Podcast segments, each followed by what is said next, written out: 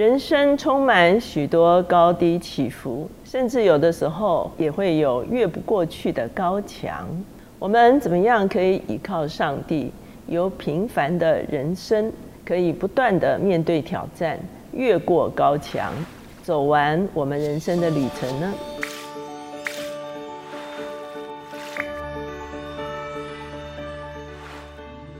大家好，我是乔美伦老师，每周一次在乔氏书房和大家见面。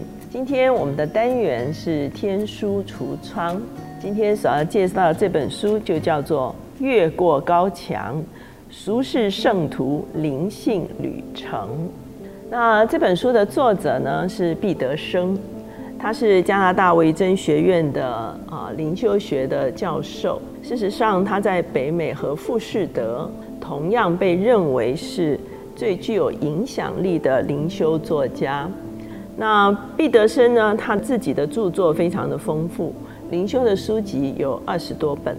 他在二零零三年的时候获得《今日基督教》（Christianity Today） 杂志的最佳圣经研究奖。不过在二零一八年的时候，毕德生已经被主接去了哈。所以他这本书呢，其实是稍早出的哈。那这本书的主题叫做“越过高墙”。事实上呢，它引用的就是诗篇十八篇二十九节，借着我的神跳过墙垣。我们知道诗篇十八篇是大卫回顾他一生而写的啊一篇诗，其中他就回顾了他的人生，他怎么样经历了很多的困境，上帝搭救他，他怎么样持守他的纯正，以后上帝回报他。最后，大卫就成了以色列的君王哈。他也把大卫生平中间的其他人物与大卫的关系哈，一张一张就是大卫与谁，大卫与谁哈。所以我们可以看见，大卫和我们一样，在我们的一生中会遇到各种不同的人，而他在遇到这些人的时候所遇到的各种的情境，他究竟是如何来越过他生命中间的高墙？那这本书的副标题叫《俗世圣徒灵性旅程》哈，那他的意思是说，其实呢，大卫跟我们是相同性情的人，他有成功也有失败，他有失落也有荣光，所以呢，他经历了人生的高低起伏，他就跟我们一样，其实都过着平凡人的生活，其实也跟我们一样会遇到不同的挑战。事实上，我们知道大卫在圣经中间常常会与耶稣的人生来做对照。大卫受苦，哈，耶稣也受苦；大卫得荣耀，耶稣得荣耀，哈。所以呢，我们会看见在书中呢，也常常把大卫的人生跟耶稣的人生来做对比，让我们看见其实耶稣他的一生。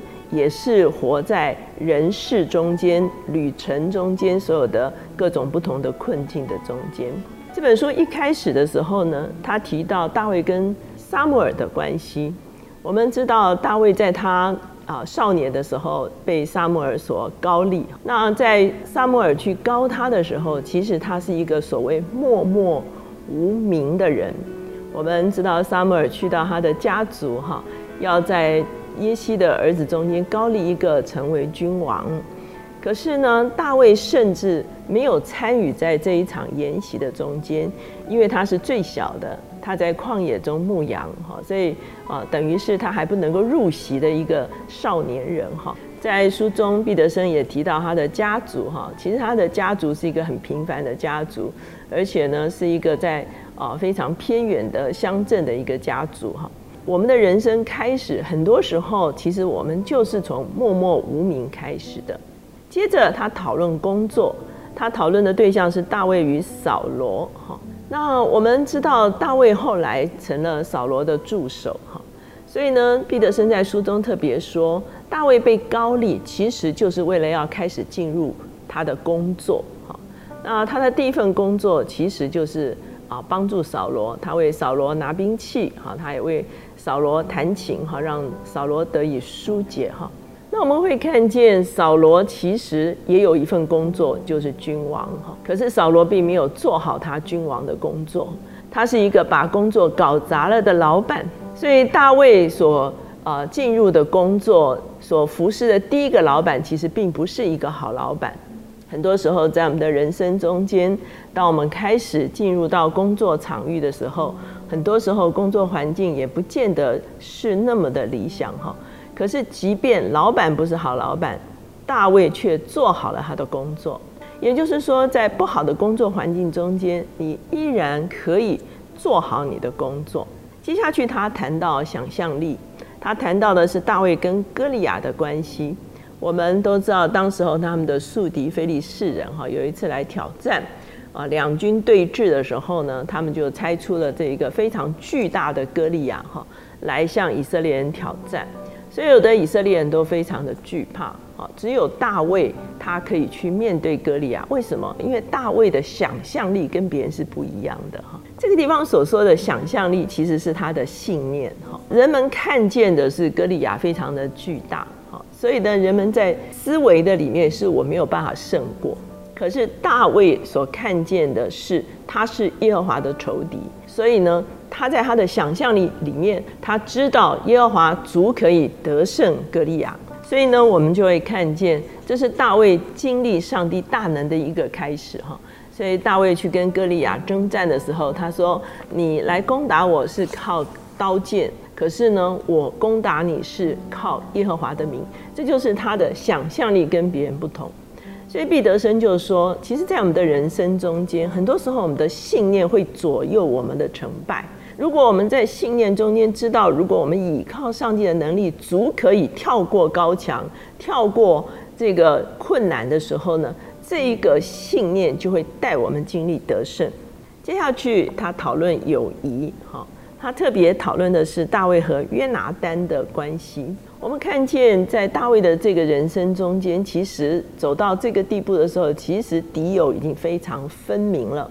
他的敌人其实就是扫罗，因为扫罗嫉妒大卫啊得胜，所以呢一直想要伤害大卫。可是呢，他也同时有了美好的友谊。这个美好的友谊就是扫罗的儿子约拿丹哈。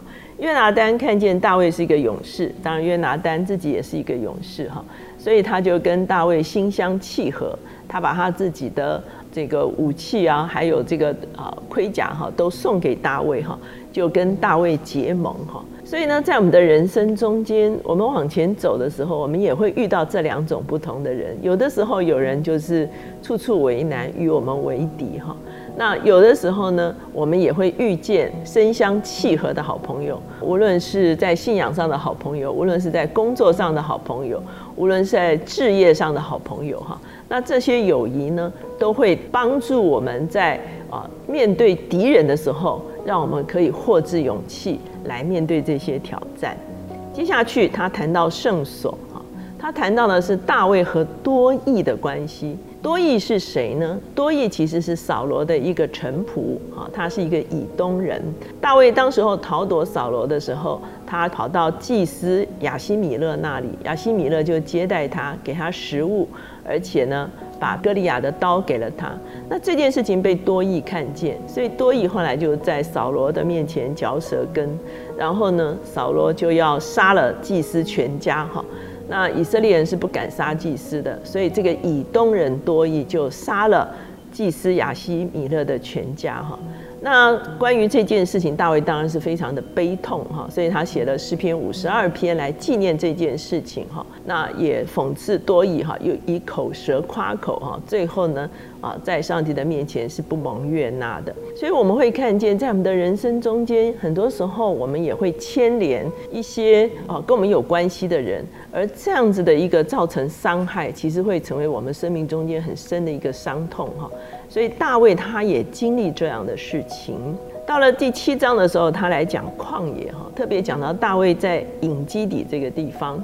作者说，人是要在旷野的里面才会真正经历什么是人性哈。我们知道大卫在旷野两次遇见扫罗，他都可以下手伤害扫罗。可是他说扫罗是耶和华的受膏者，所以他两次都不伤害扫罗哈。而且他在旷野中间，特别在洞穴中间，他就写了非常多的诗歌。他的诗歌中间提到的最多就是耶和华是我的避难所。的确，在我们的人生中间，当困难或者是伤害袭击袭来的时候，我们最需要的就是避难所。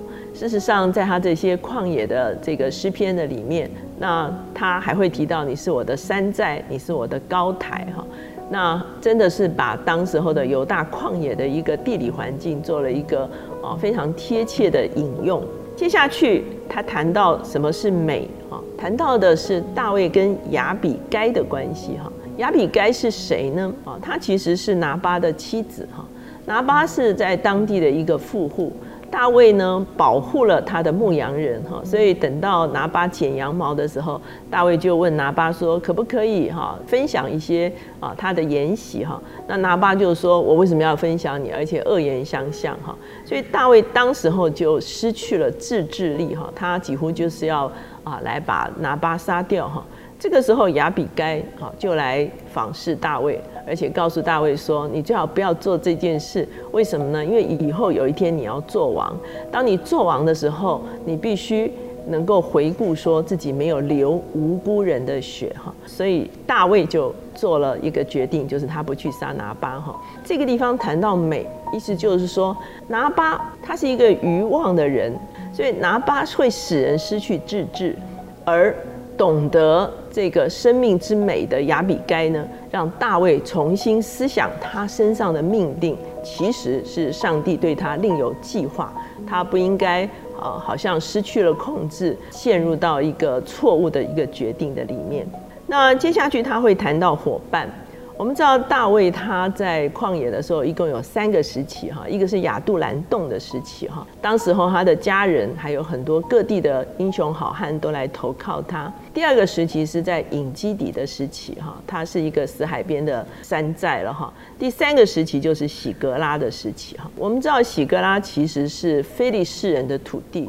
也就是说，大卫在走投无路的时候，其实他去投靠非利士人加特王雅吉哈，然后雅吉后来让他在喜格拉居住。所以呢，书中就讨论到说，在我们的人生中间，虽然我们走的是一个属灵的道路，可是很多时候，其实我们也会跟世俗的人要来相处。那怎么样有智慧的，能够既持守我们的信仰，又能够跟一般的人来相处，其实是一个非常重要的智慧。接下去他谈到慷慨，他谈到大卫在比索西哈，我们知道这个在比索西的时候，其实就是大卫他们全部的财物被掳掠哈，然后大卫把这些东西都抢回来之后，那四百人去追，两百人守兵器哈，在大卫的法则中间呢，就是啊出征的人跟守兵器的人所得的是相同的哈。所以这是大卫很清楚的一个在团体中间资源分配的一个法则。接下去他谈到哀伤，我们知道进到撒母耳记下的时候，就是扫罗跟约拿丹都被非利士人杀掉了，而大卫写了一首哀歌。所以作者就在讲说，其实我们的人生中间都有需要哀悼的时刻。也许我们的家人，哈，也许整个环境或者是什么样的事情，他说哀悼其实是一个很重要的过程。通过了哀悼，我们才能够进到下一个阶段。再接下来，他谈到大卫和席鲁雅的儿子，其实就是他的元帅约牙，哈啊，其实我一直在很想讲一篇道，就是如何跟像约牙这样的人相处一生，哈。我们知道约牙是大卫的这个堂兄弟，哈。可是呢，约雅一生呢就在大卫的身边，充当非常重要的一个幕僚。可是其实他做了很多大卫非常不喜悦的事情。所以我们的人生中间其实也会经历，有的时候有些人家人哈可能陷入到一些拖累全家人的这个困境的里面哈。可是呢，我们仍然要面对我们人生这样子的一个问题。接着大卫把约柜搬进到。耶路撒冷，我们知道这件事情是大卫最蒙神喜悦的一件事情。耶路撒冷就是一个神要安置他自己约柜的地方，所以我们会看见在诗篇一百三十二篇的里面，特别讲到大卫说：“我不睡觉不打盹啊，直到寻找到约柜，然后呢，可以在神的脚凳前面来敬拜。”这个是大卫的一个可以说是最深的一个敬拜的一个态度。之后他讲到这个。建殿哈，我们知道大卫本来想要为上帝建殿，可是后来先知拿单跟他说啊，你暂时不要建殿，你的儿子哈会来建殿哈。所以呢，我们会看见大卫就止步了。他虽然为圣殿预备了非常多的材料，可是呢，在他的生命中间也是有所为，有所不为。上帝拥有至高的主权。当然，我们知道他顺服的时候，上帝就跟他立约，说他的子孙坐在宝座上。我们知道这个子孙，其实在新约就是大卫的子孙，耶稣基督是永远掌权的。他书中也讲到大卫与米菲波设，米菲波设是啊约拿丹的儿子哈。大卫如何恩待米菲波设？他跟拔示巴犯罪的时候，他写了诗篇五十篇，有一个深深的认罪，他要献上忧伤痛悔的心，当做祭物。再来的时候，我们看见就是大卫逃躲他的儿子亚沙龙的追杀。其实这个是人生到了晚年非常悲苦的一件事情哈。所以他写了诗篇第三篇来讲到，他虽然遭遇到这样的事情，可是他仍然将主权交在上帝的手中，他能够安然的躺卧睡觉。到了最后的时候，那回顾上帝跟大卫的一生彼此之间的关系。那在圣经其他的地方特别讲到，大卫是合神心意的人，他服侍了那一个世代就碎了。我们回顾大卫的一生，他真的是经历了非常多的高低起伏，甚至有非常多难以跨越的高墙。那甚至有的时候是自己内在人性的高墙，有的时候是外在征战困境的高墙。可是呢，当他在一生中间遇到了很多不同的人。也遇到了很多不同的情境，那他也经历了被藐视、背叛，他也经历了旷野，经历了试探。作者到最后的时候，再一次把大卫跟耶稣的生平来做对照。圣经说，他跟我们是一样的人，他也是凡事面对试探。我们会看见，其实我们的人生的开始都是非常非常的平凡的。可是呢，当我们面对人生的挑战的时候，当我们越面对好像是跨越不过去的高墙的时候，我们怎么样可以紧紧的依靠上帝？